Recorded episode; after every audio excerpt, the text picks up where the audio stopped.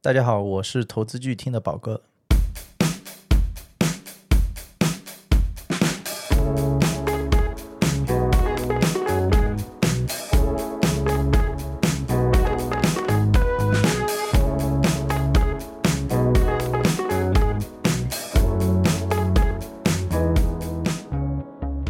嗨，大家好，欢迎收听三点下班。今天特别特别高兴啊，因为我们请到了一个我们一直想邀请的深度对谈的一位嘉宾。呃，熟悉我们节目的老听众们都知道，我们一共就做了二十多期节目，其中至少提到了十次“投资聚义厅”这几个字。关于投资聚义厅的宝哥，我们也是不止一次表达了钦佩和崇拜之情。就感谢星辰把宝哥邀请到我们节目。正好也咱们也可以借这个契机新开一个牛人系列嘛。哎，对，对吧这个也是我们一直想做，就是因为我们想把节目的内容再丰富一点嘛。我们想要，呃，一方面是串台，另一方另外一方面就是找一些我们觉得生活中或者我们自己是圈子里比较厉害的牛人，然后来谈一谈他的理念、他的一些实操的一些案例。既然是第一期，所以我们一定要就是把这个调起高一点， 打个样，所以就请来了宝哥。大家好，谢谢谢谢。啊，那宝哥呢，我觉得各方面都是我们的偶像啊。然后呢，他的个人标签呢，大概有这么几个。第一个标签呢是博宏投资的合伙人，然后呢，他管理的产品叫聚义啊。第一支产品是一六年底成立的，到现在有六年多时间，也是历经了一整轮牛熊下来，它的收益率还是有百分之两百三十左右啊。我看了一下，其实从一六年底到现在啊，沪深三百也就涨了百分之十出头，也就是说它的产品超额收益是有百分之二百二十，啊，年化收益呢大概是在一个六年多百分之二十左右的水平，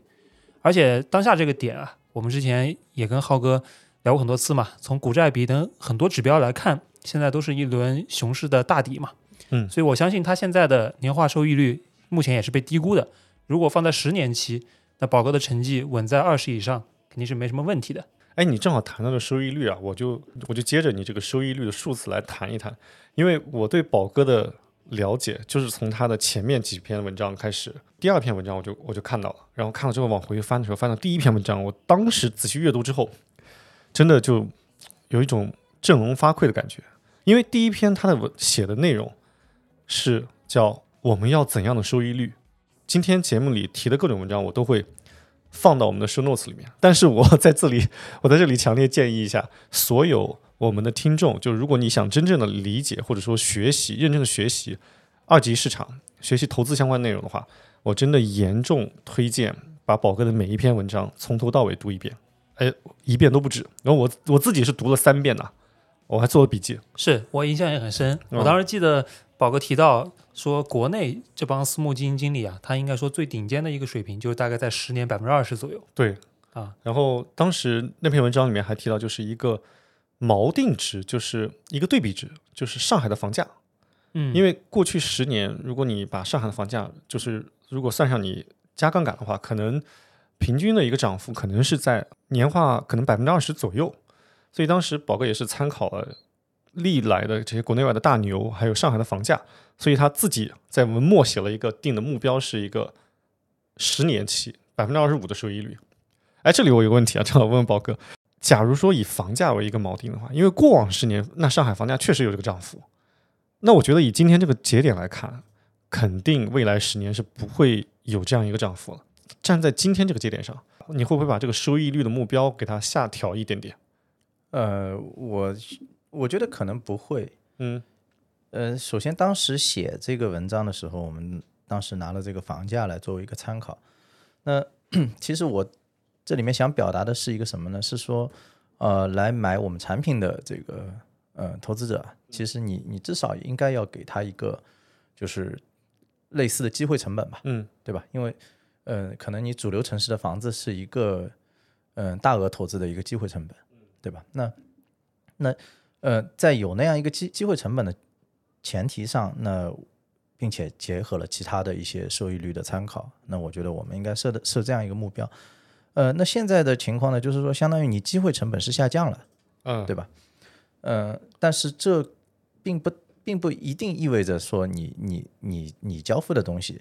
哦也应该下降，对吧？就是可能你客户的期待成本它也会下降。对吧？但是如果说我我们还能够保持在这个水平的话，那是不是相当于你的你交付给他的价值又更变多了嘛？嗯，对不对？是又超他预期，又惊喜 了嘛？啊，我觉得这这个是一一方面原因嘛。第二方面原因呢是这个长期收益率怎么叠加来的呢？其实，嗯，还可以从另外一个角度去想，嗯、 那个是我在第一篇文章里可能没写的。呃，但是我们我们很多时候路演材料里面可能会有啊，嗯，就是你纵观人类经济的这个发展历程啊，你从你从工业革命以后，整个财富它是螺旋式的这个膨胀的这个这个发展的嘛，嗯，你你以美国为例，过去两百多年，其实它的经济基本上就是十八年翻一倍，哦，名名义的 GDP 啊，嗯，就大概是你按七十二法则算的话，那大概就是百分之四年化，就它它 real GDP 的增长是二嘛，加加两的通胀嘛，嗯可能就是四，对吧？那么四，然后这是这是经济体，对吧？那么经济体，然后你你上市公司是它经济体里面最精华的那部分成果，对吧？对所以你你标普指数，你你过去一百年，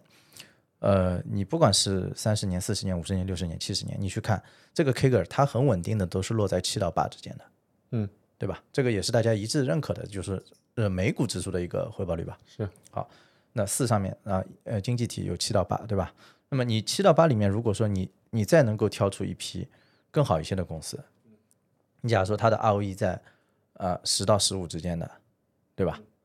那么长期来看，这这批公司的收益率是应该是落在这样一个区间里面。哦，好是那就已经很优秀了，这是公司层面很优秀了，对吧？那嗯如果说你你能够在这个这一批公司的基础上啊，你能够再做一些呃投资上面的优化，嗯，比如说你买的时候不要太高啊，对吧？然后它跌的过分了，你去抄啊，好，那这样可能额外又加出五个点来，嗯，可能能出来一个就是十五到二十的一个回报率，啊，所以你这么一层层去想呢，我我觉得。呃二十左右，我们还是可以去去努力一下的。是啊是啊啊，就站在今天这个节点，就是当然，我这看是这个这个是、嗯是呃我我们可以想嘛，这个二十是怎么来的？我们刚才这么一层层来嘛。嗯嗯那么假设说我们认为未来做不到这个了，嗯，那么你要反过来想，这里面哪一哪一些假设可能是是有变化的，嗯是有问题的，对吧？那么是经济做不到四了呢，嗯，还是说呃指数做不到七到八了，对吧？还是说怎么样？那那当然我，我刚才讲的是就是说美国的一个一个数据，啊对吧？是在至少在在过去的这个二十多年里面，那中国的数据是不比这个差的，甚至是比这个更好的。嗯，对吧？那我们今天说，如果说有担心这这样那样的话，可能挑战的是这个假设，对吧？那呃，那问题就是在于我们也是可以全球投资的嘛，呃，对于机构来说是这样，对于我们个人投资者可能受一点限制， 啊是啊，尤其是宝哥，我觉得是比较擅长在全球投对资。对对对是啊呃。不不，这个视谈野不比较上，广这个嗯这个泛谈不上，这个谈不上，嗯哎，那其实我为什么当时对这个对你那篇文章特别印象特别深呢？因为就所谓的以终为始嘛，其实你你设定的一个目标值决定你的打法，就决定你所有的后面的一一系列配套的动作。我像我之前就没有没有设想过我应该要什么样的收益，没有仔细的推导过，所以我以前给自己设定的目标非常简单粗暴，我要每年翻倍。啊，这是没问题，因为你首先你资金的属，就主要是资金属性决定的嘛。对，是是是别人的钱还是自己的钱，对吧？然后自己的钱是多大规模？那你如果说现在是呃一百亿的自有资金，你也不会要求每年翻倍的。对啊，但是即使是以前资金很小的时候，我如果设定这样一个激进的目标，也会导致我以前的打法就会现在回头看是非常非常激进的，因为我以前说我要一个百分百呃这样的一个目标，那我直接就决定我的打法就是 all in，并且单仓看好一个就猛干，所以这样的情况就是一旦顺风的时候就会走得很漂亮，但一旦逆风的时候就会很惨。所以后来我又看了你当时有又有一篇文章是关于这个这个节奏感和和这个足球队的足球场上，你上十个前锋，当然牛逼了，但是你就城门大开，你别人一打过来，你就没有防守嘛，那这样也是不行的。所以这两年我还是体会蛮深的，就回撤很大嘛。去年我我跟我家人在三亚待冬天嘛，因为成都的冬天很难受，就是雾霾。然后我当时带跟我家人在三亚待了可能两个月，我当时专门把你的文章打印出来，然后重新做了一下笔记，因为那个时候是我最痛苦的时候，就是跌得最惨的时候，而且也找不到方向， 宝哥做心理按摩还是有一套的，共情能力还可以。是共情能力太强了。对，但但我我呃问题是没有人给我做心理按 摩，其实我也需要心理按摩。哎，就是对，就是你我我在我在关在家里的时候，啊那段时间，就是去年那段时候，啊我我是完整经历的，哎而且我对比其他的，我们小区在上海是比较早的，啊就是三月中旬就进去了，哇哦，然后最后出来其实又比人家晚了十多天，哦，整整大概要一百天吧。哇塞，啊，但然后那个阶段里面，呃，我我们不是有这个写过那个什么这次嗯是否不一样啊，对对吧？对然后，嗯、穿越到了二零2012二啊，对吧？这这些都是就是底部大家都翻出来打气的这些嗯是这些文章是嘛。嗯那时候又被大家翻出来打气嘛。 但实际上，我当时自己能量基本上也快耗尽了，啊，但我我自己没有办法通过看这个来自己给自己没法给自己按摩，啊、哎呀，是那宝哥会有什么自己的独特的积攒能量的方式吗？我后来从这段经历里面，我后来感悟就是，呃，跟当然自自己能做的一些事情，你可能是阅读，对吧？嗯嗯健身，对吧？然后这是反正你在家里都能做的事情嘛。嗯啊，然后另外一个呢，就是，呃，我觉得一定要跟兄弟朋友们多聊对啊，是，因为你多聊，你就发现我靠这些事情，你本来觉得什么倒霉事情全都是弄在你身上，对吧？嗯人在家中，钱在钱在中 间，对吧？有有有几个晚上真的要喝酒才能睡着，啊但是，嗯，你多聊嘛，你就发现也不是只针对你一个人嘛，是对吧？是哎、然后这个还是可以有一些能量的。嗯对，哎，顺着刚才星辰讲，其实宝哥一个身份是他的公职身份，但今天宝哥做客我们的节嗯目，其实他是完全代表个人的，就其实我们可以多聊一聊个人的东西。宝哥个人身上另外一个最有名的标签就是咱们这个公众号，就投资聚义厅的主理人。我以前以为这只是一个公众号，后来星辰跟我讲，就是你这是你们复旦的那个投资协会，然后是是由此而引发的。后来他又给我讲了一个很有趣的事情，就是说说你这个投资协会，说你不仅是创始人，而且你是借壳的， 是不是？啊啊！啊 哎，以前曾经是这样一个历史，对哦，这还挺有意思，等会可以可以聊一聊。而且宝哥这个号确实在圈内的影响力非常大，然后偏偏出来都刷屏，然后我印象中是很早以前就已经到了十万粉丝了，现在没你多，啊 现在你是顶流。 没有没有，我写的都是质量不高的东西。宝哥呢，更新速度比较慢，但是呢，大家都在催更，而且出来之后偏偏都刷屏，对吧？嗯？对啊，是其实我有一点想请请问一下宝哥，说你这么多粉丝了，你还也没看你有变现之类的这个动作，你是是有什么考虑吗？因为一般来说，我身边啊，可能专门做财经自媒体这一块的，一般公众号粉丝是最值钱的，一般可能到五万左右就会考虑哦，啊接一些广告啊，或者弄一些什么知识星球之类的。啊，那没有必要。对，对我来说没有这个，我第一天就想想得很清楚了。啊，这个只是，呃，我认为是，呃，我也好，或者说我们兄弟们也好，就是结缘的一个窗口嗯啊。它一定不是一门生意，因为我们自己在做的这个资管事情，它本身天花板已经足够高了对嗯，啊，已经足够高了，所以，呃，你没有必要去从粉丝里面去再嗯再去做什么变现。而且，我们这个生意有一个很大的特点，就是你是一个高客单的，对对吧？又是低频，又是高客单，一百万起码。然后嗯然后呢，你其实产品和产品之间没有，就是就是它其实差异化程度还挺高的。嗯你你如果说我今天是卖公募基金，对吧？或者我是卖这杯奶茶，那这个各家其实相相相似度很强。嗯，那么你说，那它是一个流量的，是一个漏斗生意，对吧？因为可能你你也不是大家也不是说真的对这家东西的口味那么敏感，对吧？你你可能用流量来打通一些情绪价值，你你可能这生意就成了。我们这不是啊，你你你粉丝再喜欢你，然后嗯你再能够转化率高，你最后交付出来东西不好，哎，那那没有用 啊啊，那是的甚至是一个负向的伤害。是是是，没错。所哎以，包括还有一点，我也想请问一下，说宝哥，那那既然是一个结缘的工具，那为什么没有弄社群啊？我看经常那个下面也会有粉丝留言说，希望拉一些群聊啊，可以认识一下聚义厅的兄弟们。嗯嗯嗯，嗯，就是我觉得这个口子一开呢，可能就就要弄得特别大了。嗯啊然后你比如说，如果我们现在说敞开拉，你你五百人大群，你可以弄弄它个七七八个十八八八九个吧，对，嗯不好管理啊。对吧？那这又是一个很很需要运营，当然我也没想好，就是你要用这个东西来运营对什么东西、就啊，运营它干什么？运营它干什么啊？其实其实就像我们的听友群也是，就我们一直都没想好我们我们搞它干什么。就我我还是一个对对这个交付的东西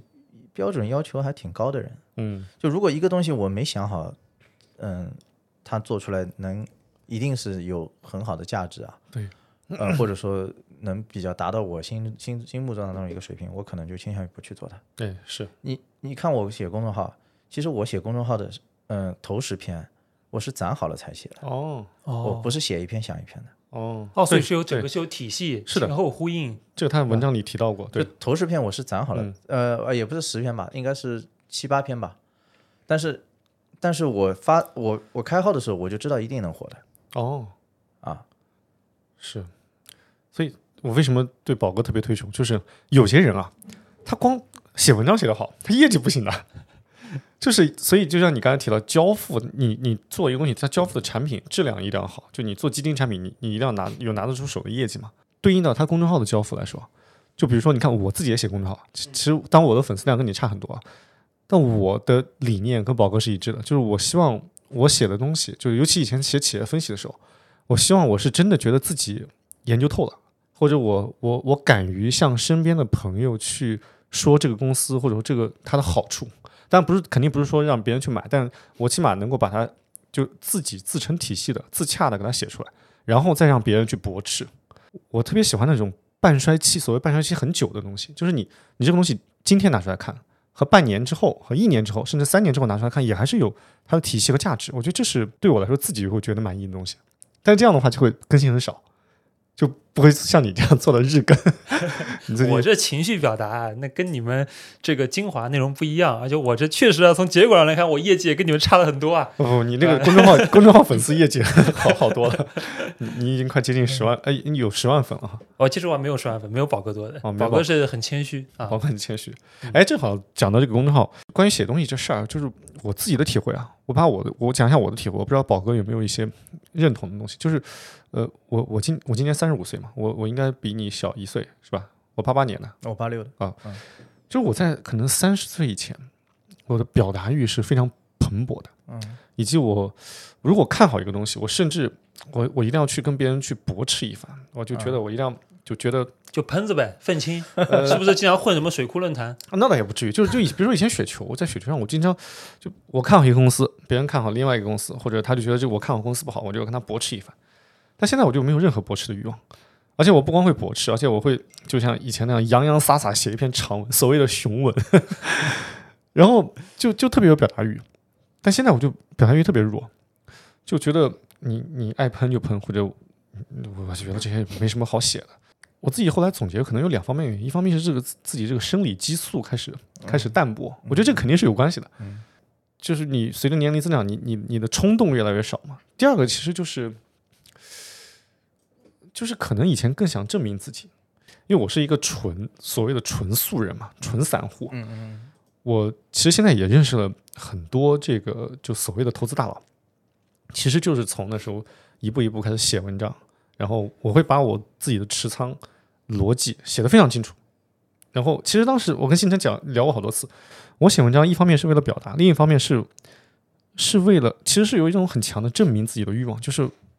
当我后来比如说两年之后，就一个股票涨起来了，牛逼了，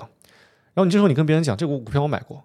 那别人可能讲我操你买多少，或者你啥时候买的？然后我光的时候，这时候甩一篇文章出来，我说我三年前就看好，我三年前就买了。然后这时候别人就会不会觉得你吹牛逼啊？因为你有证据。就你当然你肯定不能把账户给人家看嘛，这有一点显得有点势利了。嗯，是是但是你直接把哇三年前写的东西一步一步秀出来，对，然后我不是吹牛逼，所以当时其实很有很强的证明自己的欲望。少年义气啊，现在就就就没有了。所以宝哥，你看你你现在更新也很少，你是不是也有点这种感你你觉？你刚才说的这个问题，就是你现在没有证明自己的欲望，那你有没有就是记录自己的欲望呢？就是记录美好生活，嗯那我可能就不用公众号来记录啊，那我可能记录美好生活，那可能是我手机里的各种图片，各种跟孩子啊相处的时间。那我我指的是就是对市场、呃对股票的思呃思考和分析嘛，就在在不给别人看的情况下，你自己会记吗？呃，我我我很少记市场，但我嗯会记录我对企业和股票的观察。对啊，那那就是其实给不给看，或者说是不是 publish，这这是一回事情啊。啊，啊、我觉得记录记录的必要和这个冲动我还是有的。就是我、我我现在可能更新少了，对吧？嗯但是其实我自己一直就是记录的事情是没有停过的。哦，就是哦我是我其实记录了不少对对这个市场的思考，但是有些时候很多时候是碎片化的。嗯，是啊，很多时候是碎片化的，呃，只是呃有些两方面原因啊，就是一方面原因是现在表就是 publish 的这个环环境跟跟几年前不太一样了，嗯，这是第一。第二呢是可能因为忙，所以你把它组织成一篇嗯，文章很好交付的这个中间还需要时间，是对吧？你如果说我现在转型成这个，比如说我是写微博的，哦，对吧？我我我就是现在想想想想到一一种情绪，对吧？或者说我想到一个观点，我我两三百字敲一下发出去，我每天都可以发很多啊，哦，也可以啊，哦，没这样问题啊。但是我不希望是这样子，哦，啊，就是人设还是希望是一个比较精品的 人。呃，不不不，这这嗯、这个东西呢是它会反过来塑造你自你的，嗯，哦，就是对，它会呃，如果你是一直是这样碎片化的交付啊，嗯、我觉得最终这样一个习惯，它会反过来，嗯，给带给自己一些不好的负面影响。哎，是啊我我我认同的，就比如是比如做短线嘛，嗯，不是不是，就就是不是你你嗯，你可能会很高频的去去想着，就是我我我要去做这件事情，我要发微博，就你最后就跟特朗普、马斯克一样，他 他这个他这个有有这个瘾就会在。是，那我也不是他们那种时间管理大师啊，嗯啊，那所以我我觉得可能就不应该这样做。嗯，这这个我我我也蛮认同的，就是我更喜欢那种成体系的一种输出，因为在那个梳理的时候，像尤其是像我以前写长文章，我会感觉那有一种碎片化的。那种散射状的一些思绪或者说东西，你你通过一个网状把它连接起来，最后通过一个漏斗式的东西把它输出，就像一个你把面粉弄一个压面机里面擀出一条面条一样。其实这个过程对自己还蛮爽的，蛮通透的，而且有一种成长感，嗯，是是，就是不是那种碎片化的，你想到什么就信手拈来。但那个可能也是一另外一种方式吧。哎，讲到这个东西，宝哥，你那个聚义厅的名字啊，其实是是我之前看是是关于《水浒》是吧？嗯是你你是个人很喜欢《水浒传》啊？嗯，算影响比较大的算影吧。响比我较大我因为很小就就看这本书了，哦嗯，那会儿应该是刚上小学吧。我小学就看这本书，哎，然后我我外公因为从小就给我们这些表兄弟就是讲讲《水浒》里面的各种故事啊哦，啊，然后就很很这个津津入味的这么讲。然后我小学的时候，小上刚上小学，他就送了我一本《水浒传》，而不是那种插画啊，真的是一百零八回的那个白话文的那种啊。哇塞啊，哇，这个就是 耳濡目染，所以所以那是不是在你成长过程中就很很有那种就是叫什么，就大碗吃肉，大块大大碗喝酒，大块吃肉这种兄弟义气，就一起打天下或者一起这种快意恩仇的这种理想国的一个设想，呃，然后这这这个确实是有一些情节，然后投射到现在的，比如说聚义厅或者你你现在做的事情呢，就是网罗一堆。就是所谓的仁人志士，哎，不对，仁人志士这个词不太好，就是志同道合的朋友们，然后一起去就是去做证券投资，去。其实我觉得证券投资算是用自己的钱去投票，算是也算是一种新时代的一种一种侠义，或者说一种一种改变世界的方法。因为新时代的武侠，对，因为我们现在打不了人，打人要是的进去。对，啊 因为因为其实你你用钱投票，我我觉得这个东西是，就是我我我以前就是听了，投什么票？投就投什么票？真真是投票，就是我有些票是不能呃投的。有些票是不能投的。就是其实我们就有我以前就是因为我我炒股，哎，等会可以聊到宝哥的炒股的经历。就我很早的时候开始搞股票的时候，就有些人他可能对股票不懂，他就是说炒股票没有意义，或者说搞这个东西没有意义，说你就是一个市场的掮客，你就是撮合，你就交易。我说不是不是这样子的，我说每一个人，我们每一个人其实都是用自己的钱去投票，你买什么样的公司，然后你去投到什么样的行业，其实是你价值观的一种体现。你是支持哪个公司，你看好哪个团队，其实这是一种一种你你你用自己的钱去改变，就说大来讲是是改变世界的一种方式，只是你这个钱很微小。所以当时我我我觉得这个就是你你所有的投出的钱都是你自己价值观的体现。你现在还有这个想法吗？我现在还有这个想法，其实我我还蛮蛮理想主义的，我我现在还是这个想法，我我我不会买，呃，或者说不会长期买我不看好或者不尊重的公司。但是短期会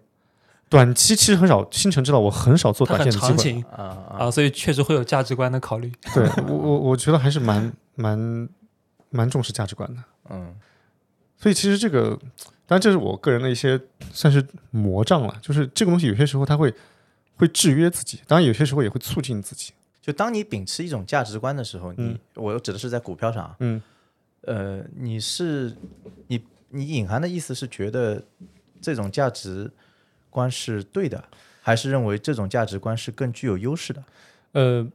都不是。啊我首先既不认为它是对的，也不认为它是更有优势的，我认为它是更契合自己的，啊就是因为这个市场它足够大，它可容纳的风格足够多，啊就它它市场有很多种功夫和门派，但你你你个人来说，你是首先你时间有限，你是不可能所有的东西都学，然后你是很难去兼容并蓄的，你很难有细心大法把这些东西全部融合在一块。所以，如果你只有一定的时间，你去爬一定的科技树，就一定就是去逐步的把一一个门派修炼的更深的话，那那个东西一定是跟你的自自身的价值观相契合的，否则你自己很难信的。就很难信的话，就比如说现在股票，如果这个公司我没有研究透，或者研究的觉得自己能把自己说服，那我很难长期持有，很难拿得住，跌一跌我就我就抛掉了。那当然，当然也有可能拿的越久，跌的越深。 这个就是这个有一点执拗的，跟价值观是相关的。宝哥有这方面的制约嘛？就是那所谓的心灵魔障的制约。嗯，这这也谈不上是这个魔障吧，嗯嗯、其实你做什么事情，你都是有一些，应该都有一些准则吧。哎，对吧？那么，嗯、我所以，我刚才问你是因为什么，对吧？嗯就是在我来看，价值观它实际上是呃世界观和人生观的共同决定的。首先，是首先我们问这个世界是怎么样的，世界长什么样，对吧？嗯世界有哪些底层的规律？嗯世界的这个地图应该是怎么样的？嗯 然后你再问啊，那我的人生观是怎么样的？啊，我我希望过一项一一些什么样的人生，对吧？那这两个东西最后结合起来，它才形成价值观。价值观就是决定你做什么或者不做什么的一些准则嘛，嗯一定不是单方面的人生观的问题啊。嗯，星星辰，你有这方面的制约吗？呃，我觉得宝哥这个拆分很对啊，就是嗯对我来说，可能只有世界观会影响我买股票，而不会有任何人生观的因素。嗯很多很多人是这样的，其实有很多人是这样的，就是他只问，呃，这个世界是什么，嗯而他不 care 就是这个世界应该是什么，就你人生观里面实际上带有了一些就是说这个世界应该是怎么样的一种期待和期许嘛，ought to be，、哎对吧？是啊，是，，那那往往就是说，你认为世界应该是那样的，对吧？然后你那样去去去去投资，但可能当一些大变局出现的时候，你会发现这个世界完全不是这样的是啊是是，而且也没有人在乎它是不是应该是这样的对对，啊！我发现，嗯，这些年或者说这一代的基金经理，更少的去问这个世界应该是怎么样的。嗯嗯、在在很大的变局的情况下，呃，能在当下保护你的，就是去看清这个世界现在是怎么样的啊，以及后面一步两步它可能是怎么样的。是而至于它应该是怎么样的，呃，现实主义的这些这些人物，我就发现很少去问啊，好像好像也问了也没有意义，哎，问了没有意义？毕竟毕竟你也没有办法通过你你的动作来改变什么。你的理想再崇 高，如果你你你这个路看错了，然后你叭叭叭几个跟头，你业绩很差，啊，那没有没有什么意义啊。宝哥哪一年开始就搞股票的？接触嘛，嗯，接算触是接触就是零六零七年哦，那时候哎啊，那时候那你刚俩好差不多呀？我零八年，我是啊，你是在我是跌下来熊熊市市之的后，熊市时候末期我是开始开始搞。哦，零六零七那时候是最最火的时候，哎，但是那时候是呃不太懂啊，哎啊，就是在懵懵懂懂的时候啊。那时候，哎，那时候是不是也是那时候你开始建立那个证券投资协会的时候？就是在不不在不不，那那个时候我还在上本科，啊，然后建立协会是在那个上研究生以后，哦哦哇，对，其实呃，社团真的是对我影响特别大的一件事情嗯啊，而且我特别有幸在大二就加入了复旦证券投资协会，对啊，那也是宝哥创建的协会。现在我们协会已经已经有上百人了。哦，所以宝哥呢，其实在我们刚刚提到的两个标签之外啊，其实他还有一些身份、是我觉得蛮有个人魅力的。第一个呢，他是一个这个过百人社团的大哥，嗯，而且我们社团，我不谦虚的说，应该 是全国高校里面就炒股嗯票炒的最 好的。哇，真的吗？这个啊说北大光华表示不服，是不是？ 呃宝哥可能谦虚，我就不谦虚了清华尽管表表示不服。啊、我觉得是团结啊 OK，OK，团结这点非常重要。嗯然后呢，除了呃这点之外呢，他还是一个啊、经常晒娃的爸爸。哦，啊，我能从这个图那些图片和视频里面感受到他也是一个很顾家的人。嗯然后还有一点呢，我看他之前在文章里面也写过，说他会去泰国去参加这个拳击训练营。哦，对对对，是然后，而且你你刚刚看到宝哥形象了，是不是感觉那一瞬间还蛮酷的？很酷，但跟那个拳击的形象又又有一些差别。 有点像黑帮大哥。哎，是是，真的那个仿那个墨镜一戴，真的，而且这个没有没有，这整个装扮，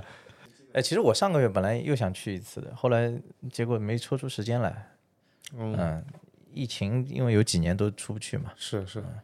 哦，那那那一次是是你是哪是哪一年的总结就写的你去泰国啊，那个是去苏梅岛还是哪个呃普吉岛普吉岛普吉岛，然后学学泰拳。哎，那篇文章给我印象最深的是那句话，嗯，就是在那个泰国他，就你打拳的那个背景音乐，就是听起来就像妈咪妈咪哄这种，看起来就是呃念经一样，其实背后是有鼓点和节奏的。嗯，对然后那个节奏其实是一种你攻防的切换。对，那攻防的切换之后，就会就是说你你会说一个新手或者一个没有学过的东西，他他遇到一个攻击的时候，他可能就是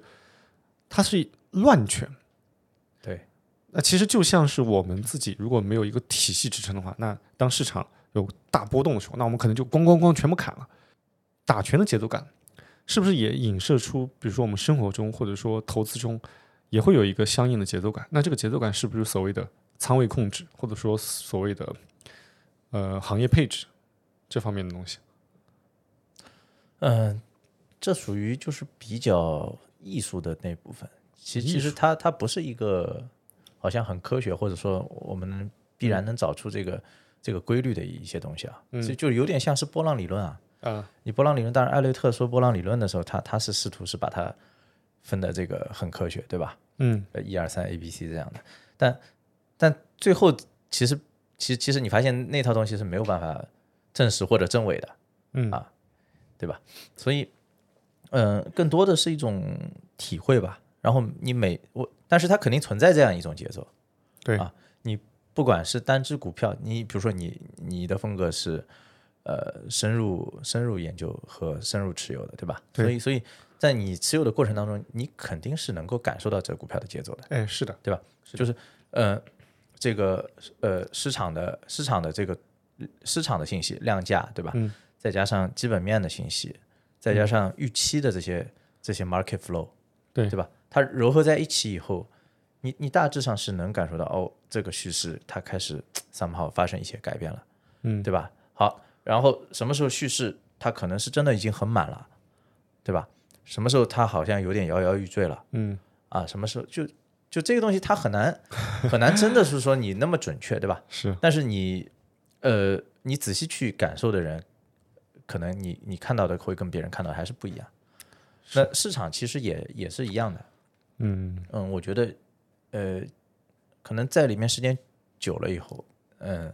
会有一些这样的感觉的。嗯我对这个的感悟还不太一样，嗯，我会呃比较有同感的是关于勇气这一点，因为你要面对对方的节节紧逼，而且你随时可能受伤。对，其实就是也想也想问一下宝哥，说你觉得自己是一个很有勇气的人吗？或者说这种品质是怎么是在什么时候经过什么样的事件形成的？嗯，我肯定不算是市场上胆子最大的那些人啊，胆子最大。这个，嗯，很难去跟，很难去，我我觉得也很难，就是大家每个人把勇气值晒出来啊，然后 然后比一比这个武力值，它不是这么比的，就是关键还是你跟自己比嘛，嗯对吧？你经历了这个嗯、呃多轮以后，然后嗯，你看你这方面有没有提升嘛？啊，其实其实我觉得勇气啊，就是不是那种死死扛啊，其 实真的不是死扛，啊，真的不是死扛。可能反而在剁掉是吧？呃有时候你不死扛也也也很需也要需要勇勇气啊。气，对对啊，对放放弃也是需要勇气的。就你想，过去几年有多少就是死扛的，好像是在维护一种正确性，或者维护一种自己信仰的忠贞，也算是一种某种意义上的逃避。他真的没有勇气去面对市场或者企业的变化。对，就就是说，你看你把勇气放在什么位置？嗯我觉得勇气的作用是在理性缺失的地方，就是有有有些东西是我们理性没有办法覆盖的领域，啊，而在这个领域，你必须要去做出一些行动和实践的时候，这个时时候你可能需要勇气。嗯但是，但凡是一个理性能够覆盖的地方，我跟你说一加一等于二，你非要坚持勇气说一加一等于三，这个就没有意义，对吧？嗯是。哎，你怎么会突然问到勇气这个词？因为它跟拳击密切相关嘛。哦，对，我会觉得勇气这种，其其实其实我想起自己，我我我自己炒股票，从零八年到现在，我自可能啊、也有十五年了。现在回看前十年和最近的最近的三年，可能勇气在前面十年占了非常非常非常大的比重，而这个勇气倒不是因为天，不是因为我我天生有勇气，而是因为无知。而是因为在没有、啊没有是是知道这个市场的给你那么大的损伤情况下，我就用那种非常极端的方法，是哎，结果取得了一个很好的收益，那反而对我的这个认知体系是有很大的挫伤的，就是因为我我用一个错误的方法取得了一个正确的结果，对对只会让我在后面这个气球越崩越大的时候，还会坚持这样的路径，最后反而损伤会更大。对，所以我我刚才想到这个，这个是勇勇气，呃，这个不是鲁莽嘛？哎、亚里士多德说过啊，勇、嗯勇气它不是鲁莽，勇气不是鲁莽。勇对气，不是鲁莽。我刚才想到这个，是因为有些时候我会觉得，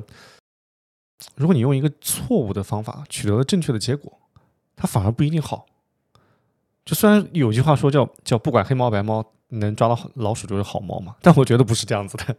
我觉得得分开来看。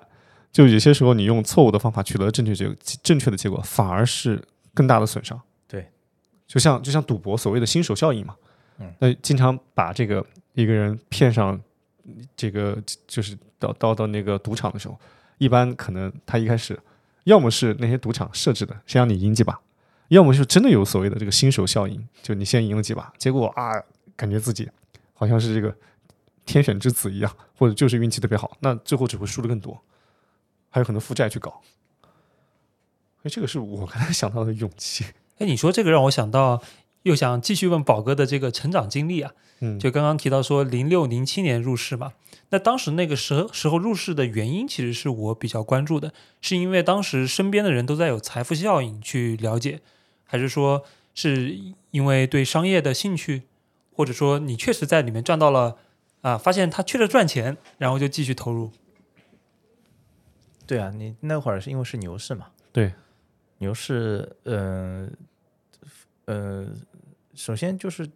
家里面也有以前炒股的那种套牢的账户 嘛，啊，然后就说啊，那你反正学这个的，你就你就看一看啊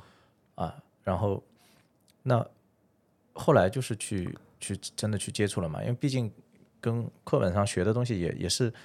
挺相关的，嗯啊，然后再加上你当时牛市的这种氛围嘛，啊，那接触了以后就，其实其实我本来刚进嗯大学的时候，我我当时是没想过，因为那会儿是零五年啊，零五年零五年是 最低点嘛，那没有人谈论啊股对票的，是没有人把这个说做基金经理是可是一项你以后的职业。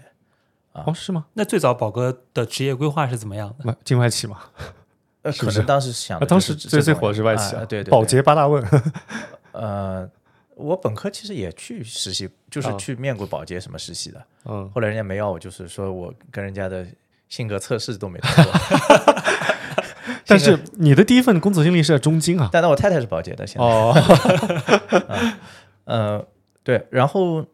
呃我我进了大学，其实当时想做的，一开始想做的生意是是开了个淘宝店。哦，哎呦，那很早啊，对我我我跟中高中的一个发小，就是就是我文章里写的那彪哥嘛，哦啊啊哦，啊！对是，对对对。然后因为他家里是做服装生意的，然后他妈妈带着我们去批发批发服装。然嗯哦，后当时想了一个生意是什么呢？就不是卖产品，是卖解决方案。哇哦，那个时候解决对方，就是因为很多男生他没有穿衣品味嘛。哦，呃我们自认为自己穿衣品味还可以。对吧哦，这个听众们看不到，我这个对对比太明显了。 我跟星辰就是很随意，宝哥这人真的很 有范 儿。然后当时就找了我宿舍的一个同学，比如说他很帅，对吧？啊然后就让他做模特嘛，啊，然后就给他拍了一些照片啊什么的。当时淘宝都还没有买量的机制啊。啊呃，然后是在那个复旦 BBS 上面打了广告，啊哦但反正那个生意是很难做的，就想法是好的，但是我们确实是没有做这个生意的运营和运营能力和这个真的沉下心来去去把它做好的这个这个付出啊，不是那个太超前了，这种男士的穿搭都是这几年才火起来，你到零五年对你，你太现在早可能了可能就是让啊让星辰穿的帅一点，小红书上拍拍个视频，然后啊帮一下引流引引过来对啊，啊，这个模式可能可以，是啊，对吧那时候太早了，零五年那那时候支付宝都哎有没有支付宝？支付宝可能都还没有这想个有点忘了啊，对啊，这个有这点这忘了这太早了那，说明宝哥也是一个互联网的早期使用用户啊，对新的东西还挺就手，啊、呃，那上海这边小孩还是上网早一点。嗯，是对，然后后来就是说到股票嘛，就后来就接触到股票了嘛，接触到股票了，那你就不会再想着要去做什么淘宝这种生意了。这个嗯，接触股票就真的这个一入股股海就 回不了头。啊然后就真的是买了很多这种炒股的书 啊，哎，我也是，当时然后，然后再加上当时那个，嗯、当时应该是暑假里面就是看《大时代》嘛。啊，哇哦，我因为之前节目里面也提过好多次，对方展博 一遍一遍的看，我靠，嗯，对，那那后来就就肯定是就想着就是要干这一行了，哦，还拉了好多同学还有校友进来，组嗯，呃组建了协但那会。那个是那个是又后面几年了，那个是一啊零一零年的时候了啊，哎，我我你不是说那个你们还有一个内部还有一个类似于投资组合，说业绩特别好，就是你们相当于投资聚一厅的每每个人各自推一个自己自己觉得很厉害的票，然后把它组按照权重组合成一个就是一个对对对，我们有个阅读组合的是，嗯，那个那是个模拟模拟的，模拟的嗯哦。哎，我想问一下宝哥，像你在你从刚开始接触股票到你正式从业之前，啊就是你毕业之前，你自己这段时间的这个收益率大概是什么样子？因为你后期收益率咱们不好说， 就都从业了，这个嗯，就那个时候你收益率大概是是怎么样一个水平？那我还真没算过，就就其实就是摸索阶段。对嗯，没没太算过，但反正就是，呃，刚开始弄的时候，反正一二十万吧，哦啊，一二十万的，然后毕业的时候七位数以上吧，哇哦，啊，但就这个也不算是特别的那个喜惊人啊，在在那个年代，我说实话啊，哇塞，这这这牛市效应啊！零六零七年的时候啊，毕业的时候，那那已经经历哎，那时候已经经一历二那年个了嘛，已哦，经一二年了哦啊哦，这样子哦，哇，刚刚毕业就有百万。那个年代确实跟我们现在的换算单位不太一样，可能差一个单位吧。对啊，对吧一没一有二我年，这个这个，真说这个收益率厉害的人很多很多的，哎，是是，这个确实，我们现在就是随着自己认识的这些人越来越多，发现就是有各种各样的你不知道的门派，然后收益率巨高。嗯，我昨天吃饭还有一个那个就是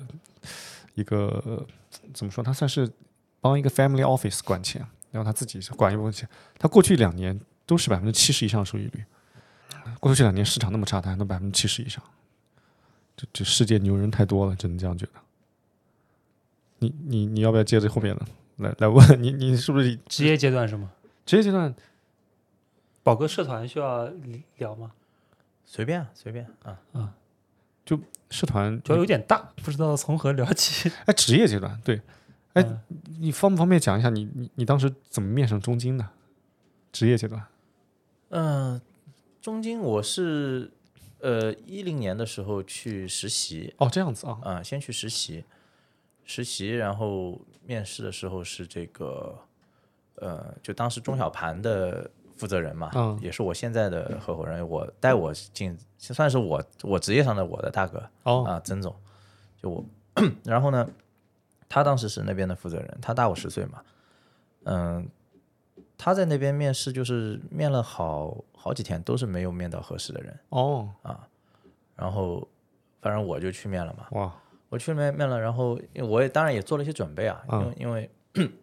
他写的报告我也看过看过不少，然后啊、呃反正就是面的挺好的，有来有回的啊，我我我还反过来就是 challenge 他的一些问 题啊，然后回去回学校地铁上二号线上就跟他你就讲给我打电话了，哇哦明明天过来啊，哇为什么会问你这个问题呢？因为啊中金啊其实是在我那个年代，就就我跟宝哥一算是一个一个年代嘛，但因为我我是西南财大的，嗯所以就是我们那个学校的等级啊，嗯嗯，中金是简历都过不了的，嗯就即使是清北复交，中金也是很难很难进的。就是除当时应该是除了外资投行之外，就中国的顶级投行嘛，难度应该是最高的。嗯所以正好，因为我们之前聊过那个就是裁员降薪大盘点，以及这个现在金融降薪啊，嗯就现在就想要进这种顶级投行，你你觉得有没有什么建议 给给这些年轻的朋友们，或者说你觉现在得和当年很不一样了，很不一样了？那很不一样啊，嗯，中金首先它扩容了很多很多，嗯啊，中金其实最精华的一批还不是我我我我那时候，因为我更早是吧？你像我实习是一零年嘛，我毕业是一二年嘛，更其实是更早的，就不是我我这个年龄段的，应该是，嗯，我觉得应该是七五年到八五年这十年里面，嗯，很优秀的一批人哦，啊，在你想中金的巅峰期应该是两千年到二零一零年这十年嘛。你想那那一批人，他们正好在那个时候是最最好的年华嘛哦，。是是啊，哇，对，因为因为星辰也说，这个现在的中金好像跟就是它的难度和门槛要比那时候低很多，跟当年相比，平民化很多了，但还是出了还是什很高么八万交易员哦的对对那对个对事儿，然后引发了整个金融的降薪。是嗯，对我也给不出太多意见，啊因为现在我我也不知道他们现在是怎么怎么选拔人的，可能，嗯、我我觉得现在这一代人的，因为你想现在如果是零零后，因为嗯应该是差不多零零后出来上班了嘛，对吧？哎是啊是零零后出来上班，那他们的父母已经是七七零后了呀，哦对对吧？所以其其实是拼上一代积累下来的资源了。这好扎心啊，这个啊， 好残酷的现实，大概率哦是这样的。因为是你想，七五年到八五年这批人，他大概率大多数人是不会比比上一代的，真的是哎哎你、你对你自己是优秀不优秀嘛？是是啊那那个那那个时候，宝哥觉得打动曾博的那个点是什么？如果说，因为他 pass 了很多其他人嘛，啊那说明他一定是在寻找某种品质。啊，对，就是对股票的专注度嘛。专注度啊，热情，对啊，嗯这个人和人看得出来差别很大的呀。哎是的那是我的自己后来呃也面试了很多人了，啊对，而且这个人和人差别真的很大，看得出来。我我非常认可这个东西啊，就就有些人，其实我跟星辰第一次见面的时候也是啊，就我我们哪一年？二零一八年第一次讲，好像好像是啊，反正就几年前了。应该是二一年吧，当时你是被附21图年附图请过去做讲座那时候不是二一年之前，二、哦，年之前，二零年反正就是我记得你找我吃我这之个饭前我之前没有见过他，我只看他他的文字，然后后来见了他之后，他跟我说他九五年了，给我吓一跳。嗯，然后回去我就跟我老婆讲，我说人和人是不一样的。嗯后来他给我讲他复旦的嘛，我想哦那差不多，就是你跟有些人聊天的时候，你会明显感觉到他的眼睛是在放光的。嗯，这就是特别特别明显的东西。他的眼睛有没有有没有热情，有没有有没有杀气？就是讲到一个东西有没有就那种群情激愤的感觉。其实现在很多研究员啊就就是，我感觉他们就就是做一份工作，他们没有对对股票或者对企业研究、对商业的热情。那当然了，就是是嗯，我反过来说呢，热爱呢这件事情，其实全世界任何一个项目啊，嗯嗯，它的热爱都是需要正反馈才能积累出来的，嗯对吧？你小孩子学一个什么东西，嗯，他总是一开始取得一些小成就，对，然后哎，你表扬他，鼓励他，他在进步，然后再去参加比赛，又又能获得一些名次，对吧？再进步，就是很少有天生就是说，如果一直被毒打你，然后你还能经常热呃一直热爱的嘛，其实很难吧？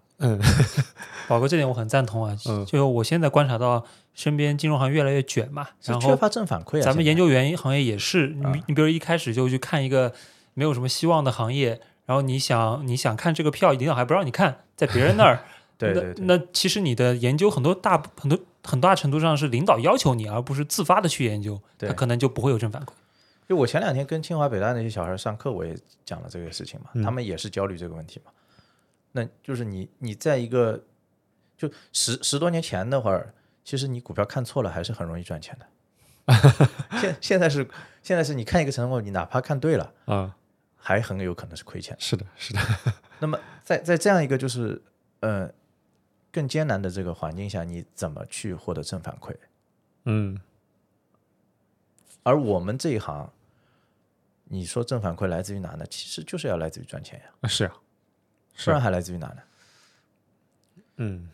就是我我我有个体会啊，我我觉得其其实我们这行里面挺多的从业人员，啊不管是研究员或者是基金经理，骨子里是看不起自己的。哦，自卑吗？还是为什么为什么这样说？就是他们其实你但凡从业时间久了，嗯，可能很多人会意识到，嗯，其实我们玩的这个游戏也就是这样，嗯对吧？就是不管你努力或者不努力，大多数时候，你比如说一个企业，它一两年时间，它业绩就是成长个百分之三十，对吧？对对然后你围绕它的预期是可以上下几倍几倍这样浮动的。是大多数时候玩的是这样一个一个一个一个一个一个游戏。嗯那么你说回到我们刚才讲，你说给社会创造什么价值？有限啊，确实有限。嗯而而衡量衡量你这件事情，就是有没有价值，唯一的判断依据、判断准则，就是是不是赚 钱。就是我是我给他们举了一个例子啊，我假设今天是一个在街边卖煎饼果子的一个小贩，嗯哪怕我这个生意很难，哪怕我每天回去一算账好像不赚钱，对但是可能我有一些忠实顾客，对吧？每天啊，他早上接过我的煎饼果子，他嘖总是洋溢着这个幸福和微笑，对吧？那可能有这个 moment，我也觉得够了，啊对吧？那可能是这种这种产品或者实物产品或者服务的交付，能够额外带来的一些对对对一些一些效用吧。是是但咱们这个没有的啊。那你说你你亏钱的时候，有人洋溢着幸福微笑容来来接过你，你给他的结果吗？ 不打你不错了吧？ 是宝哥作为基金经理，确实这行压力挺大的。所以，所以在这种基础下，其实那很多人的这个内心其实是怎么说呢？就是就比较碎的，你知道吧？嗯你心碎过太多次了啊，然后你可能也最后看透了这个真相，对吧？对所以我说为什么会看不起看不起这行，看不起自己？你看我我们行业写段子的出出来写段子的人不少吧？什么大牛猫是吧？两狗蛋，两狗蛋两二狗，那你要知道，这些人原来都是从业人员呀、嗯他为什么能写出那么犀利、 那么讽刺的东西来？嗯就说明他在做这份工作的时候，他内心就是看不起自己 的，看不起或者说看不起一个办公室里面在做这行的人。但是为了糊口饭吃，不得不这样，对吧？嗯然后有个机会，好可以换一行了。他第一个辛辛辣讽刺的就是自己，这种很浓厚的 self hating 的情节。是那我们继续在职业阶段方面的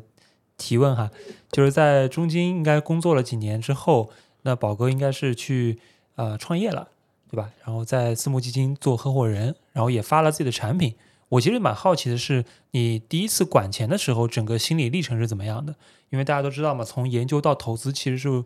完全很不一样的事情。嗯嗯，呃，心理历程就是谨小慎微，想一步步做好呀，嗯然后把把它想成是一个，呃，你长期践行的一项一项有意义的一个事业嘛，对吧？然后那那是一个作品嘛，哦你可能用很长的时间去去完成这个作品。你米开朗朗基罗他画那个大教堂那个顶，嗯，那不都画了几十年了？对对对，对哇吧？哦，哎然后这那嗯然后这个过程当中，你有很多的冒险，对吧？嗯，有跌宕起伏嘛。对啊，但是不管怎么样，这个东西你这这进制曲线画出来了，你是不可能倒过去把它擦掉的，对吧？你也不可能这个重开一局的，是那是就把它当成一个这样的游戏去去把它做好。嗯啊，哇，这这这个说法我还第一次听啊，就是你把净值曲线或者你把这个产品当成一个作品，是是作品啊，那对对大多数基金经理来说，这个就就是作品啊。你的、嗯你的你的荣誉、你的声望，其实都压在这上面了。就不能反悔这一点，我觉得确实挺感触的。你看宝哥提到的作品，就是嗯这这个基金管理啊，这个净值肯定是你的一个作品。那这个你觉得公众号算是一个你的作品吗？就是也是啊，我今天下午又把宝哥的这个公众号推给了一个朋友，然后他我说你看一看你有多少朋友关注他，他是一百五十八个人关注，就是咱们这个就股票泛股票圈嘛。啊、但我不知道他有多少好友啊，但一百五十八这个数字已经很大了。就你有没有想，就就其实这我个们不，大，这个这个一百五十真不大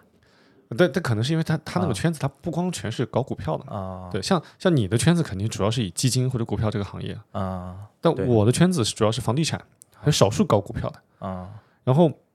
我推给那个朋友也不是专门搞股票嗯的，所以他一百五十八个人关注你还还蛮多的。就是你这个公众号火了之后，有没有给你带来一些比较有趣的事儿？那有那很多呀，很多啊那那不就是认识了很多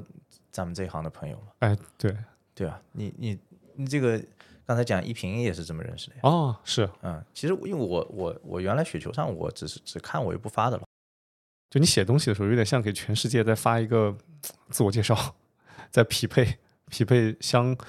相似认知或者说相似价值观的人，或者说嗯同行业能、能交流的人。这个就是呃互联网自媒体时代，嗯，给每个人的一种权利啊。嗯啊，是所以你说为什么嗯、呃更新频率少，也也跟我一开始定定位有关吧？啊，就我我还是希望是，就是大多数的，比如作品在呃比较长的时间以后，大家还可以就是说你倒过来看，你也觉得没有过时嘛，嗯是对吧？因为不然时效性很强的东西就就没有这个作用啊，是的，对吧？那你说如果是要到很长时间以后你还有这个能看的东西，那那这个深度一就是你没法弄得太浅。嗯对吧？对。然后，嗯，那既然是这样的话，其实就不会有太多，它总有一个上限嘛，哎对吧？你你周杰伦他也不也就写十几张专辑嘛，你现在再催他，他写得出来吧？也写不写不写不出来了吧 而且高质量都是前面几张， 后面就没法听了。啊？对啊，哎，其实我有一点挺好奇啊，就是因为自媒体要认识你的，应该也有一些那种业界久负盛名的大佬，那他们都会跟你聊啥呀？呃，就是聊股票呀，啊、就是 他们会问的很具体吗？嗯，有些东西的看法，对，有些有些股票的看法，对吧？大概就是这样，那不会就是对对文章细节就是有太多的这个，嗯好像这种比较少啊，是更更更多的是对对某些问题的看法。但是我我觉得更重要的是我我能够去那个向他们请教，就是说你你的体系里面到底什么什么是嗯很牛逼的，对吧？是是就比如说我我我当时嗯那个认识一平就是这样嘛，那、我我看了他净值曲线，嗯，然后嗯，当时哪一年我忘了，应该是一一九年吧，嗯一一八年因为他做的特别好，哎是啊，然后一九年那会儿，我有一天晚上睡觉前我刷到的，我一看这净值曲线，然后我 就睡不着觉了，我就睡不着觉了，你知道吧？就是我我就特别想知道他这是这怎么条做线到是怎么做出来的。啊这就是跟一个手艺人一样的，嗯你你看到同行做出一个很精美的一个东西，对吧？然后这里面某个手艺，你就特别想想了解学习嘛。对，然后后来后来我就去去去这个去看他的这个背景介绍啊什么的啊，才知道啊，原来是雪球上面比较活跃的人。他，我觉得他也是一个天赋型选手，也是充满热爱的。嗯，对对对对对对，江江西财大的，也其实他的呃这个不好讲，就是他他就是就是你所谓的学，其实学历背景不像不像清北复交的那么的好，但是热爱我会他们这个学校是以出神人的啊，风流 就对对啊冯柳，啊还有一个一个王一平，还有一个是那个忘了叫什么名字，当时叫什么江西财大金融三杰，呃，还有一个是敦和的一个，好像呃是，敦和的吗？哦，哎，是不不不是是宏宏观型的一个选手？哎，对我也看，我之前看过那篇文章，嗯有也忘了，好像在深圳，应该不是敦和的，敦和是在江浙江那边啊。哦，凯欣，呃，凯风凯峰的凯峰的哦，对对，凯吴丰昕对对嗯啊对对对对对对对嗯对是是是，江西财大三届，哇，什么时候有西南财大三届？ 还没有，好像西南财大这方面没有特别牛逼的基金经理啊，我还没有听说过这个。这个说实话，嗯、真的和学校也没有太大关系嗯，啊。是，更多是一个一个概率。哎，宝哥，现在你的投资策略会有一些变化吗？印象中是偏偏成长的，现在还是以是啊这个方向就。就还是偏成长的。但是成长股在过去几年，它的整体的这个还是挺受市场打压的，尤其在这个宏观背景之下。对啊，对啊，对啊，嗯，这就是难的地方呀。这样的大环境下，你你你有没有考虑过做一些改变，或者说做一些配置的调整？嗯，只能说我们就是可以在应对的上面，你做的更加灵活一点。其实我我的打法应该是这么说，呃，选择这个品质高的，嗯，成高品质的成长成长型的公司啊，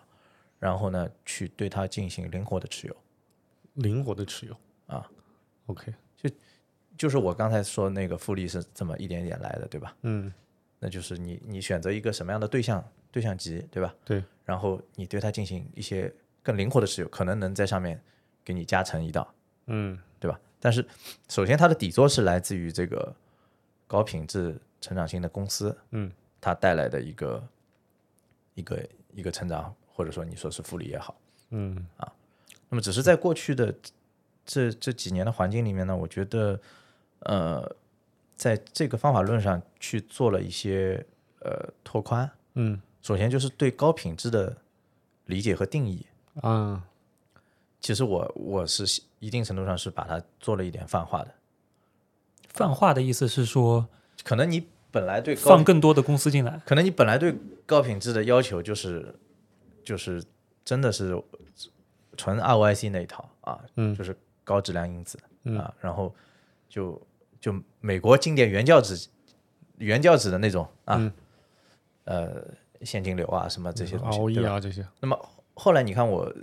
最近写的这这这一系列文章，其实都是在试图在论述这么一件事情，就是说，嗯嗯从认识论的方法，从认识论的角度去拓宽了一些对内在价值的理解，嗯对吧？从而可以把高品质的这个圈，更多的去画一些在财务指标上不那么 typical 的、典型的那些高品质，但是同样又具有高价值感的那些公司嗯，嗯，啊。就就比如说那个星辰之前提到的，就比如说 AI 或者说那个光伏，就是那比如您的说，那比如文章也写那到比如说，就是对二二一年的这个新能源，但不是说对现现在的新能源，啊嗯啊但我只是我们只是回过头去看，就是二一年的时候的新能源，它其实是就是应该是具备这种价值感的。嗯对吧？但是如果说你你固守这个好商业模式，然嗯后什么不不会被技术颠覆啊，然后这些的话呢，你其实就 get 不到那个价值感。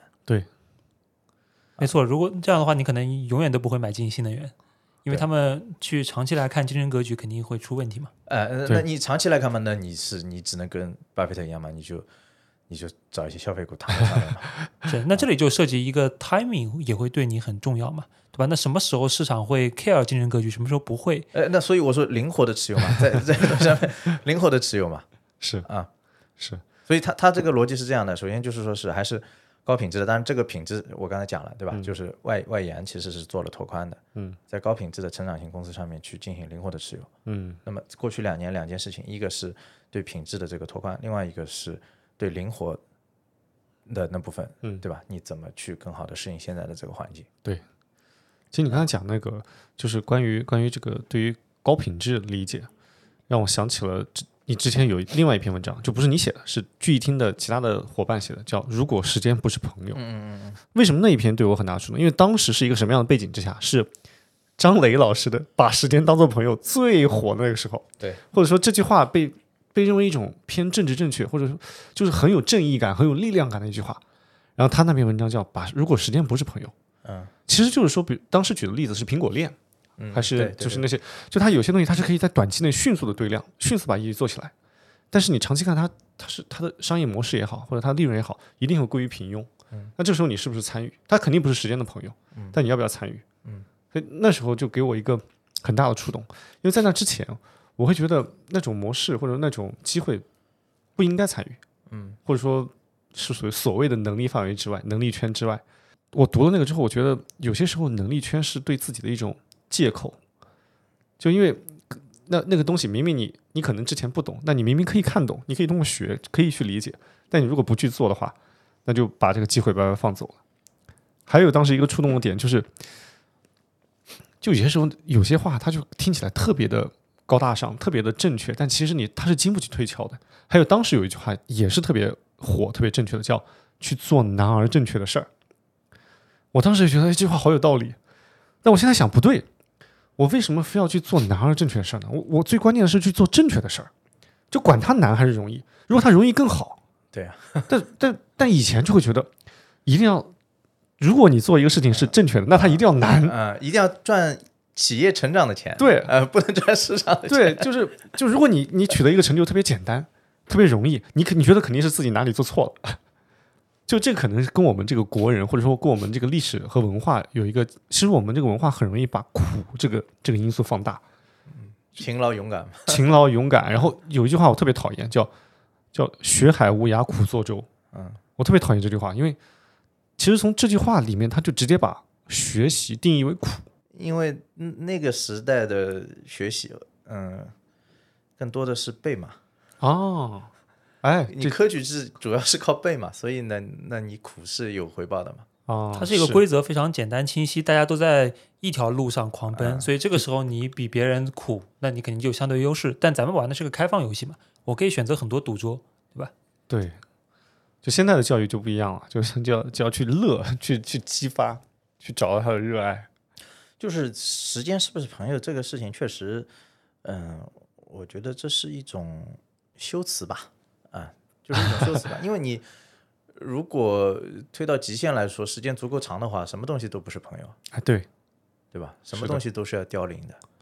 是的，嗯，即便是现在看起来是时间朋友的一些商业模式，呃，给的时间再长一点，这不也也也是会嗯，也是会不行的嘛？比如说，比如说，比如我觉得茅台就，哦对，茅台如果把时间放长的话，如果足够长的话，对啊，它也会凋零。对啊，啊、如果有一些大的变化，那你你想它它是怎么来的嘛？对它缘缘起就会缘灭呀，对对，这个啊就这个就不能说了。 对对对啊是，哎，那我有一点好奇，宝哥，你的在择时，就是说灵活性的持有这个方面，你主要依盼的是具体哪些因子呢？比如说这两年可能有有很多人用宏观的因子，他们去研究美联储的利率，对吧？研究这些东西，这个是会是你考虑的一个重点吗？嗯，这个不算是重点，嗯，但是现在必须要纳入进来，必须要纳入进来。呃，主要的责呢还是在于责这个，嗯、一个是公司本身它基本面叙事所处于的一种周期，应该我也写过的，对吧？嗯就是顺风逆风，嗯，这样的一个考虑。呃，另外一个呢，就是嗯，它的现在现在的这个价格对应它现在的叙事的这个成长线所给你带来的这个隐含回报率，啊，就时机里面比较重要的因素，呃，我觉得是这两个。也就是当然讲这就是他的是故故事好不好，以及他这个故事的现在市场认为它是一个什么样的水平。呃，不不不不，就就是故事好不好，它是在于就是对象的这个选择。我们现在说的是你已经有了这个对象，嗯，对吧？然后嗯你现在是应该是选择一个持有它的力度，对，对吧？那我我认为择时的本质是这个，是呃，那么这个力度取决于就是说已经有了对象的情况下，取决于呃隐含的回报率以及这个呃它现在基本面所处的一个大致的一个位置。那那个这个东西是要感知的啊，嗯，然后可能在在现在现在的这个呃宏观环境下，呃，你可能最终得出的结果上面，你你再加一层对宏观系数的一种表达，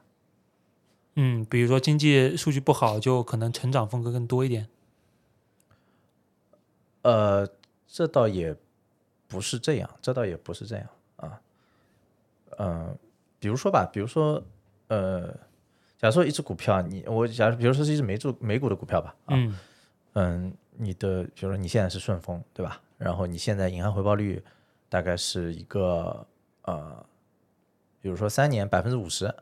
嗯啊，年化十五嗯啊这样一个水平，但是它对象本身很好，嗯啊，是一个龙头公司，嗯、也是，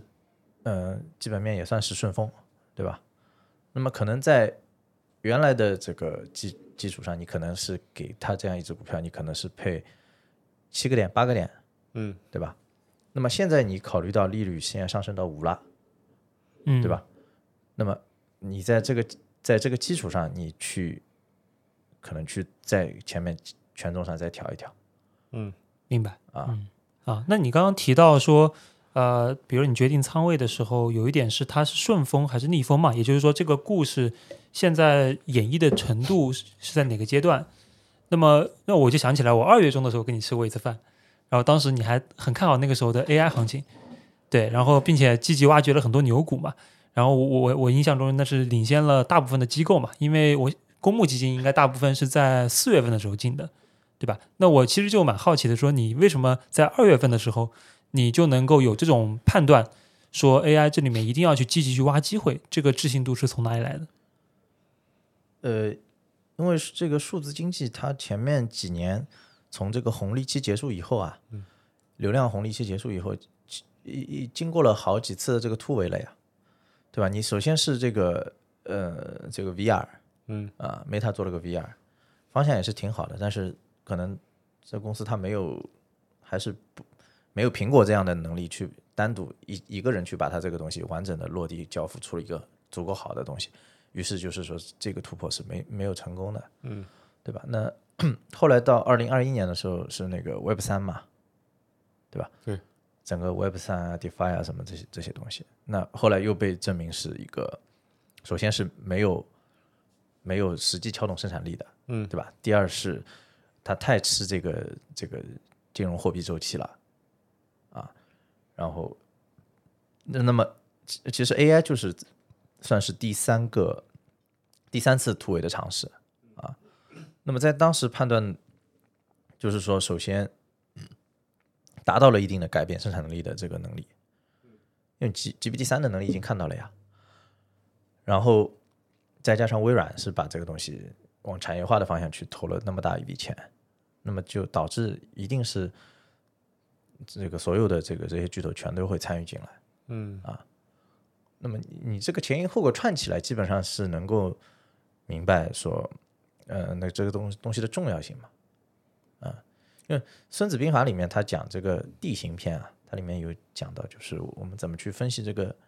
地形地势，对吧？他讲了四个维度嘛，就是叫险易、远近、呃广狭、死深，啊，险易就是说险或者容易嘛，就是这这个东西稀不稀缺嘛，啊，就这这是一个战略高地，对吧？还是说这是一个呃无所谓的，就是呃这这是一个方面。是广狭嘛，就是说你你你这个战场你能容量多大的容纳多大的这个战斗队形的展开，嗯，对吧？有些小主题其实容不下多少资金的，是对吧？然后死生，死生指的就是说你这个地形是不是变化多端。你像 AI 这件事情，它就是变化多端，嗯，对吧？你往各个方向你都可以产生链接，然后有各种各样的变化。那你相比之下，你可能如果只是某一个大单品啊，比如说你现在我们说减肥药，嗯，对吧？减肥药它它你说呃这个从医药的角度来说啊，你你这个呃战略高度肯定也是足够的，然后又是一个好像千亿美金的市场，对吧？但它的变化就没有来的那么多，一眼就看到底了因为这个这个逻辑跟之前两年炒那个批药的时候是一样的。啊，你你看现在找找减肥药的那个逻辑啊，跟当时找 P 就是 Paxlovid 的那个那条产业链上对逻辑一样的，成分里面对吧？哪几个原料，然后咣咣咣一算啊，你供多少，你供多少，然后最后那个主子他卖多少，对吧？他卖多少，然后乘乘一个系数，这是你的，这是你的，算一算，其实市值价值价就是没有那么那么多，对吧？那你一炒炒到这里就结束了，因为它没有其他变化了。哦是啊，那这个是死生，对吧？那最后一个远近，甚至办法讲远近，远近我理解就是离你自己能力圈是近还是远。哦，那呃那呃如果数字经济，比如说你你离离我三还算比较近的，那也有共鸣。那这几几个点分析一起的话，我觉得这个仗就是肯定要打的。哦原来你分析是这么一个宏大的框架，就也、也富含了你之前的研究复利嘛，就你之前那么多轮数字经济的行情，你体会过，所以它叠加在一起，导致现在可以抓住，而不是说单就这次事件来分析。呃，这个是有点关系的，因为你你决定战场，你必还是要跟自己能不能打还是有关系的。对，而且而且知道方法论和这个体系，从你看从古代的中中国中国哲学， 这这不是我觉得，这是孙子孙子写的呀。对啊，但但是但是很多人，比如说即使我看我也很难套用到投资里面，我觉得这可能还军是事和投资其实某种程度上还蛮像的。嗯，还是这个认知不够啊， 有有些地方有点像，对，是啊对你其实你你分析一个贝塔型的这种赛道投资，其实用、用这套框架，我觉得还可以的。嗯。哎，像你刚才提到数字经济，其实我看之前你有好几个经典案例都是数字经济这个大的框框架之下的，嗯，像那个现在可以可以讲这些，因为好像你都卖掉了，这个这个什么哔哩哔哩这些，就还有记得附图，对附图，记得之前你你自己文章也写过，就是都卖掉了，也也是可以说的。所以当时这个整体逻辑和框架也是顺着这个这样子弄下来的嘛。嗯，附图这个就是它肯定是有点缘分的嘛。我不知道你是为什么去当时看好附图，因为我我是因为我们在那个就是一四一五年那一轮的那个互联网里面，嗯，其实就当时就已经就是就是挖到东财了嘛。哦啊，所以对东财这个模型是是深有体会的嘛，哦哦，这样子就是你的这个 online broker 是一个就是边际成本很低，对吧？对然后你边际利润可以很高，然后然后很容易，再加上就是金融这个行业嘛，它它这个路传统的人太落后了嘛，太落后了，对？吧？然后你你降维打是很容易打的呀，嗯是，那么，呃，互联东财上面你你印证了，你不管他是卖基金还是他做这个交易，嗯，都是吊打这个同行的，嗯，对吧？所以当当附图出来的时候，你你很难就是不注意到它嘛。对。那么只是它刚刚上市的时候呃那一年，可能刚过盈亏平衡嘛，所以它看起来是一个微利，然后估值比较高的状态嘛。对，是，对吧？但实际上你在四 Q 一九的时候，四 Q 一九的时候就能够看到，嗯，它的它的其实当时的盈利弹性已经开始显现了，嗯已经开始显现了。然后一九年，因为我我我在中金策略会上跟他们交流过一次，哦嗯啊时间比较长，当时没有人关注，对我报了一个一对多，结果 结果没有人去啊，就我一个人聊了两个小时。哦那所以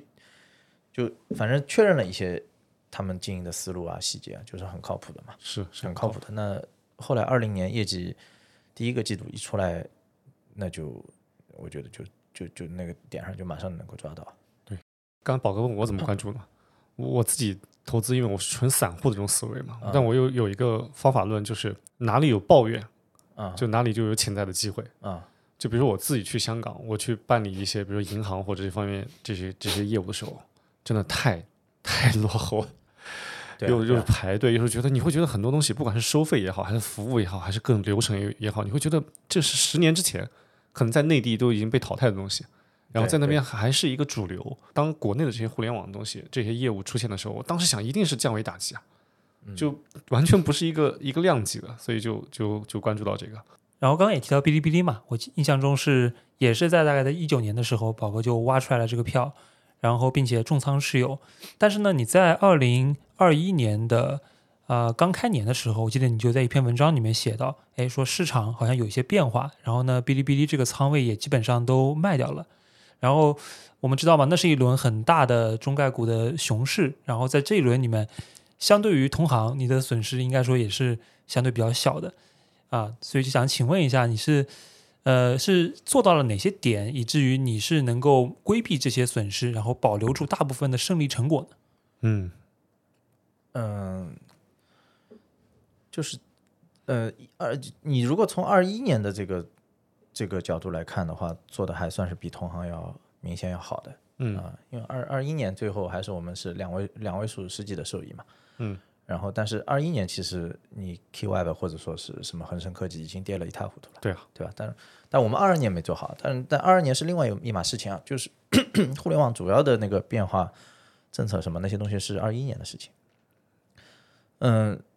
我觉得一个区别可能就是我在那个高点的时候，我是比较明确的知道，呃那你的这个你那个会儿那会儿那会儿你参与的是一个什么东西嘛？啊就是你你当时这个算账已经完全算不过来了，啊，就情绪了。完全算不过来了嘛，嗯完全算不算不过来了。那么你其实是一个 A E 一的状态嘛， 啊对吧？那么 A 一状态你怎么做呢？那那也写过的嘛，反正就是嗯，图是最重要的呀。 图图走坏了赶紧跑。就是有有账算账，没账看图嘛。哦 有账的时候可以算账，那么没账的时候，你就你如果说图也好，对吧？对，那我觉得继续持有一段也 OK。对啊，就是没没账的时候，那就看图嘛。啊那么图不好，你就要跑嘛。就是你你要避免自己在一个算不过账来且图坏掉的情况下去去持有。嗯，哎，讲到图，其实这个就衍生到就所谓的市场派或者说技术派，就是你之前给我提到说说宝哥有一个体系，就是说，如果你你判断就是你偏市场或不你如果你偏基本面研究，你是所谓的阳啊，那是王一平说的，哦，王一平说那是他跟我交流的时候，他他跟我讲的。 嗯哦对，是他我他的有一个理解，嗯对我那次跟宝哥喝茶的时候，宝哥给我提到这个框架，啊哦我就觉得特别有意思。嗯，就阴和阳，对，嗯那你你觉得你是是哪一派？是偏偏阳的？或者说有没有比例在基本面和市场面之间？嗯嗯，我觉得五五五开吧，我我可能是偏阳的要多一些，嗯，嗯，或者是六六到七是阳，六到七十阳，对，哇，星辰你是什么比例？，八八九成阴吧八九成阴，哇塞，我是至刚至 阳。就是那那个是一平说的啊、嗯 他他的一个一个一个想法很有意思，他就说嗯阳到极致呢，就是就是这个呃价值投资，深度价值投资，啊对吧？阴到极致其实就是量化了。啊，是哦， 对，然后呢，哎然后呢，这个呃逆向逆向投资呢是守阳带阴，手你先守住阳的那部分，就是嗯，底是底是你很明确的，哦对吧？哦但是你不知道变化在哪儿，嗯，对吧？是，你先就等待那个阴嘛。嗯，然后成长投资呢，他认为是守阴带阳，哇塞，就是先有了先有了市场预期了，嗯，其实基本面还没有，哦，你守在那块阴的地方等阳兑现啊嘛。哎，有意思， 终于听到了全套的理论。原来哦对我之前还没有记下最核心的首阴带阳。像像我这种至刚至阳就就很惨，就就他如果他没有一个比例的协调，就是顺的时候就阳散发最多的光芒，但是一旦逆的时候就就最惨的就是就至刚至阳的这这一类，其实你这种至刚至阳是需要有很强的研究和调研的能力来做支撑的嘛。但也要看大势的配合，就是就就是其不是这个这个，我觉得是都是看什么阶段的。嗯比如说你说你你在一一年如果买融创，对吧？对那个点上你应该是至刚至阳的，对吧？哎那会儿可能阴都没出现，对吧？但是你知道这个底线价值在哪儿，对对吧？或者说你你一倍你你领先了市场的预期嘛，对对吧？那那比你比如说融创干到干到一七年一八年，你那八八八八那种八八四八那种口号都出来的时候，是那扬不扬不由得你啊。是那会儿都是英来主导的是是是啊，远远已经他已经跑到市场前面去啊，跑跑到基本面前面去了。是啊是哇，所以所以我现在觉得他这个阴和阳应该应该有一定的比例，就就像这个人他他不能太刚性，就如果否则他你容易断只只只是呃阳的话，嗯，你想你一个牛股你是吃不到中段以后的呀，因为嗯中段以后它就是阴来主导了呀。嗯是全都是预期变化，对因吧为永远它交易的是在它价值之上的价格。那所以我不是写过一篇文章 diss 这个逆向投资嘛？嗯对，我觉得它它只是一个起点上的呃问题嘛。嗯是那很快过了过了那个 P，其实你如果过了 V 零的话，你你你该怎么办呢？但最猛的那一段其实是纯阴的那一段，呃，最快的那段嘛，是啊，嗯啊，哇，所以所以这个打法要不断的迭代，我我这种这种体系在过去几年就就回撤得很厉害。哎，正好问问宝哥，你你你，因为你你的主要的参与也是在，因为全世界就是全球投资嘛，其实过去两年也也是受到了很大的压力，就回撤的压力应该是有的。就其实我我蛮想请教一下，就是你作为一个基金管理人，就是这种面临的压力肯定比散户大很多了，就你怎么去去排解，或者说怎么去去疏导这一块，就怎么去面对这个东西。你需要日常去跟投资人，就是你的你的这个基金投资人去去聊去沟通吗？嗯沟通多不多？以我们有同事专门做这个，哦，专门做这个，你就不用、你不用啊我也需要，但哦是你比如说每每每个月要写月报月呀，报嘛？啊、啊是是要是，写月报，然后嗯，有些时候可能也需要跟投资人沟通的。嗯， 是有没有投资人他告诉你说，我觉得你这个不对，他他建议你来做，因为我了解的某一家境外基金就是这样的，呃嗯因为因为投资人他自己也炒股嘛，而且炒的还不错，然后他有时候就会嗯那哎倒没指手有画脚。那倒没有，那那那倒我没有我还比较幸运，客户还没有 这样。怎么排解？其实，呃，反正我我们现在这个团队的状态还是挺好的。哦，啊，我我觉得，嗯、因为我们现在研研究员里面就是也好几个都是我们社团的兄弟嘛，哦，啊，所哇以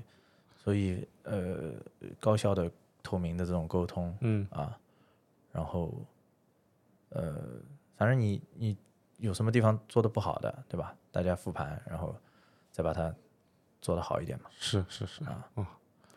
这挺好的，这一点我觉得是宝哥其实一个很大的优势，就是聚义厅里面培养出了很多优秀的，在各大机构对吧都工作过的兄弟，精可以说是最精英的一批研究员。那么这个呃，他给到你的研究方面的信息其实是很及时，而且很高效的，而且你们之间的沟通是没有障碍的。对对，这这个是我觉得我我们局一厅的兄弟们，反正大家都都有的一个一个好的一个土壤嘛。那你现在用在研究这样的时间，大概跟你观测市场做交易，它大概是一个什么样的比例？你还会经常去就是线下去调研吗？有啊有啊啊，呃，研究和市场上面可能现在是六比四，哦，啊，但我我我其实是觉得，嗯、是其实可能应该要把这个比例再再搞得高一些。就研究的比例更高一点，还对是市场研究？嗯嗯。哎，星辰，你刚才讲这个，你们投资聚义厅，其实我觉得这就是一个很好的资源。顺着这个资源，就是从你们学校、从你们社团走出来的，就是其实你们会会更有天然的信任，然后沟通方面会更加的顺畅。这算不算一个就你们相对于其他基金或者其他机构的一个一个优势？呃，我我我觉得这个社团的这个问题，在我这儿的定位其实并不是一个，嗯、好像就是可能你们理解的那那种啊，那种商业上的一种差异化资源。对，嗯，我觉得你比如说你希你希望优质的研究，对吧？嗯然后你希望这个呃好的这个信息，嗯，这些一定程度上也都是可以靠靠这个花钱买来的。啊，对大机构是来说，其实是都是可以花钱买来的。嗯，啊，所以 社团对我来说更更多的其实是一种呃精神上的精神上的一个呃大家的一个呃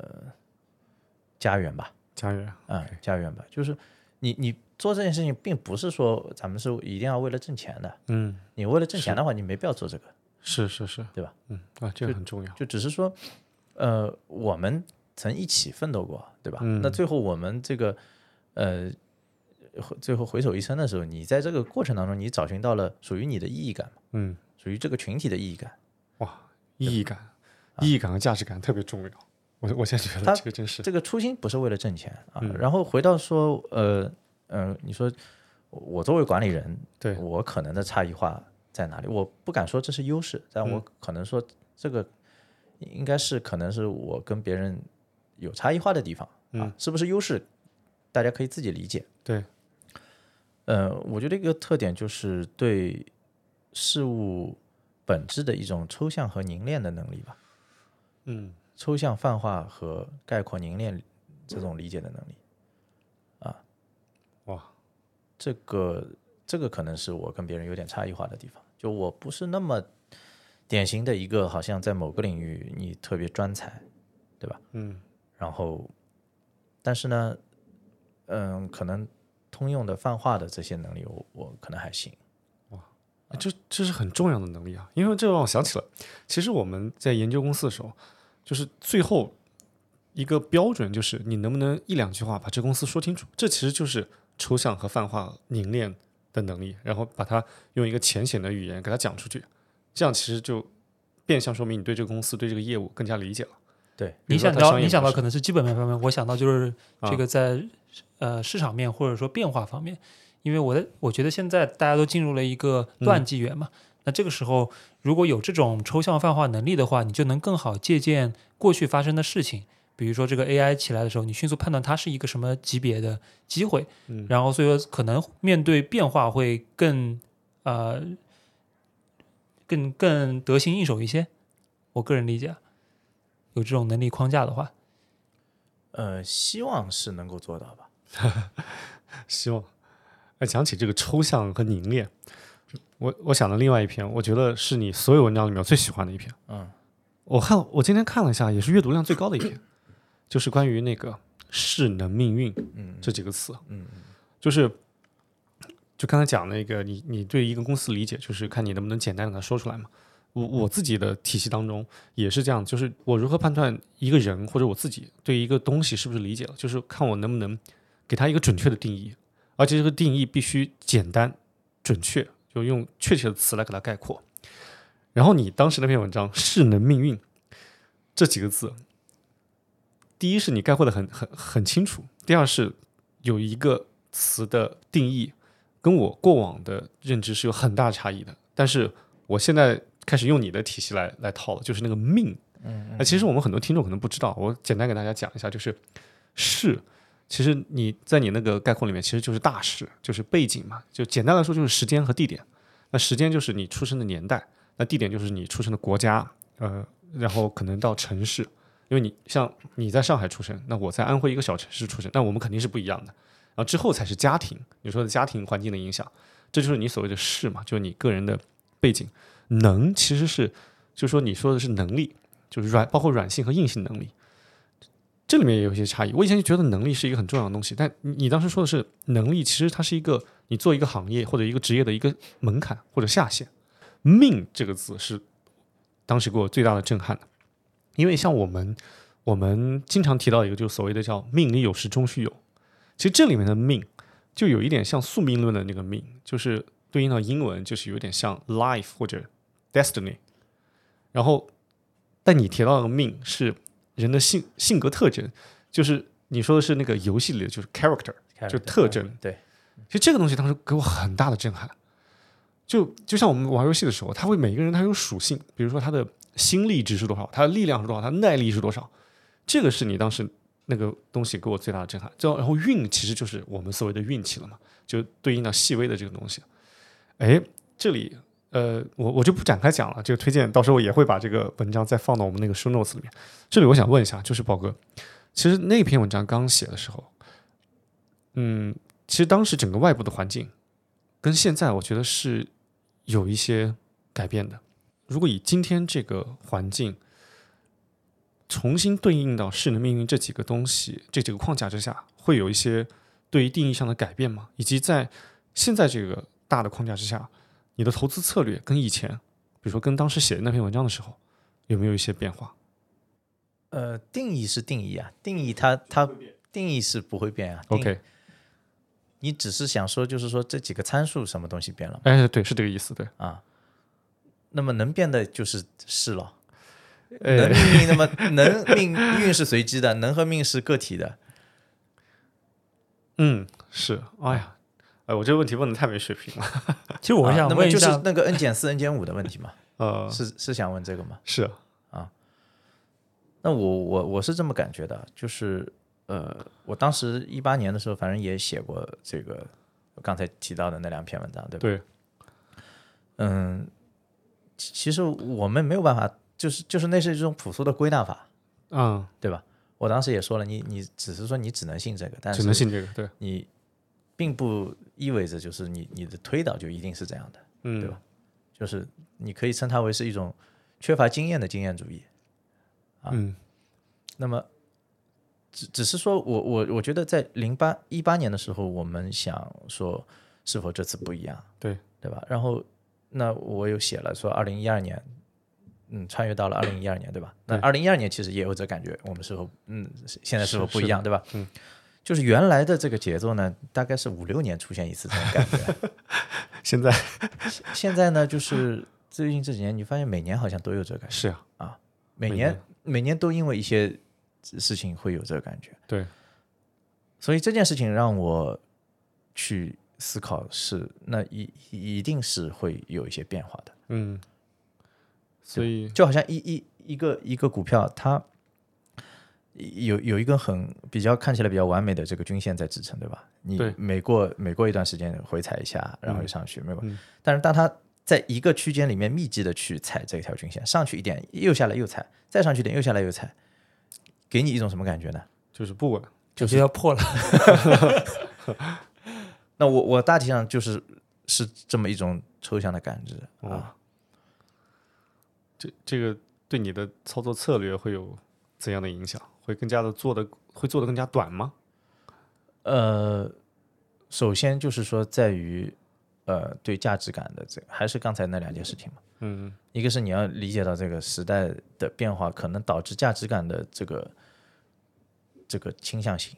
就是嗯我写过就是所谓重重武轻文的这种嗯这种时代就是产业政策这个倾向性。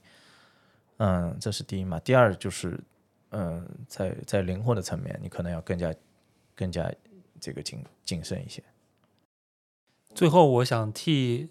节目的听众问一个问题，嗯因为大多数可能都是呃想从事投资行业或者已经在投资行业里工作了几年的年轻人。那现在行业呢，其实也有很多啊、呃变化，比如说啊、呃中金那个事儿之后开始集体降薪，对吧？尤其是公募现在也在降费，然后券商的交佣金也在降下降。然后呢，量化呢，它现在可能也也在抢占这个一部分主观基金的份额。那面临这些压力，那宝哥有什么对于年轻人的建议吗？就是做咱们股票投资这一行的，嗯，就是不要，就是我刚才说的这些贝塔啊，这个是我们做投资分析的。对，当然你做你自己人生选择的时候，嗯，其实你是没得选择的， 对不对？你有什么选择呢？你的选你要能做的就是把你的阿尔法做好，嗯把你的能力练好，就是不是说这样能够好像。呃，我我在这样一个环境当中能求得一个什么最优解，能得到一个最好的工资，嗯啊，我觉得太多年轻人在呃做职业选择的时候，把这个当成是解一道题啊，它一定不是解解题、啊它不是一道解题，它是一道问答题。啊嗯你需要去跟自己的命运，去跟这个时代的命运去对话。你能怎么做呢？你只能选择就是做，把自己的能力打磨好。嗯这样才有意义。这不是说为了让你能够挣更到更多的钱，而是说，呃，你怎样过好自己的一生啊？就接受自己怎么说呢？就接受自己不能改变的，改变自己能改变的。是的，是的，是的，嗯，是的，是，是的，就就你只有抱着这样的一种信念，你才有可能在在更加残酷的竞争环境当中，嗯，你依然是能够留被留下来的那些人。是， 一下子这个感觉升华了， 咱们这个天道酬勤对，啊，其实还挺是朴素的。是是是，哇，今天时间也差不多，因为 我们这个录音室突然出现了一点一点这个时间上的冲突。本来我们约到九点钟，这个外面，结果下一档也在约。今天我们跟宝哥也聊了快两个小时了。其实我们这这算是我们第一次访谈，其实我跟星辰都还是有一点紧张，有一点 也没有什么经验，对，也没有什么经验，所以你前面不是做了那么多档节目了吗？但那是都其是实我们二人都对是我们谈两个对谈，我们两个对谈就相对随意了。哎，不是之前有访谈其他竞技经理吗？那个没有，你是第一个。那之前那个是他那个我们跟别人串台，啊、那个不算是一种访谈吧，那个算是一种，那算什么呢？各讲各的，各讲各的，对，啊，那是什么意思啊？嗯、怎么说呢？那个算是各自的，就这样。就之前的我们的串台，其实相当于，比如说我们三个人，啊那可能每个人讲的时间是各各百分之三十，三十多。啊那比如说这种访谈，其实是我们就刻意的会把这个内容是一定要是留给嘉宾的，因为我们两个聊，就我们的听众都听了好多了，都可能都听烂了，啊所以这个其实我们就变成了一个发问者的角色，啊！一个衔接和发问者角色。其实我们俩在这方面还是蛮生疏的，啊，没什么经验。对， 所以所以估计我们听众也能听得出来。但是今天真的非常高兴，啊啊我我跟星辰，我们在开始这个今天这个访谈之前，跟宝哥聊，就就是我们这个节目是一个偏四六开的一个节目，就是插科打诨和和放松的东西是百分之四啊，因为我们主打陪伴。但是如果我们的听众想要学学一些硬核的，就关于体系化的，然后关于更深度的东西，我觉得真的一定要关注宝哥的公众号。大家一定要关注宝哥的这个投资聚义厅啊，谢谢谢谢谢谢谢谢的这个两位主持人啊，希望大家多多支持三点下班。行，那今天咱们就先这样子呗，就希望大家能够在小宇宙还有呃还有苹果的播客平台都给我们点赞，然后转发，也算是给我们一个很大的支持。如果我们这个节目的反馈特别好的话，我们希望以后每一年都请宝哥来聊一聊。好，好，那就先这样子好咯那，先这样，嗯拜拜拜拜。拜拜拜拜。拜拜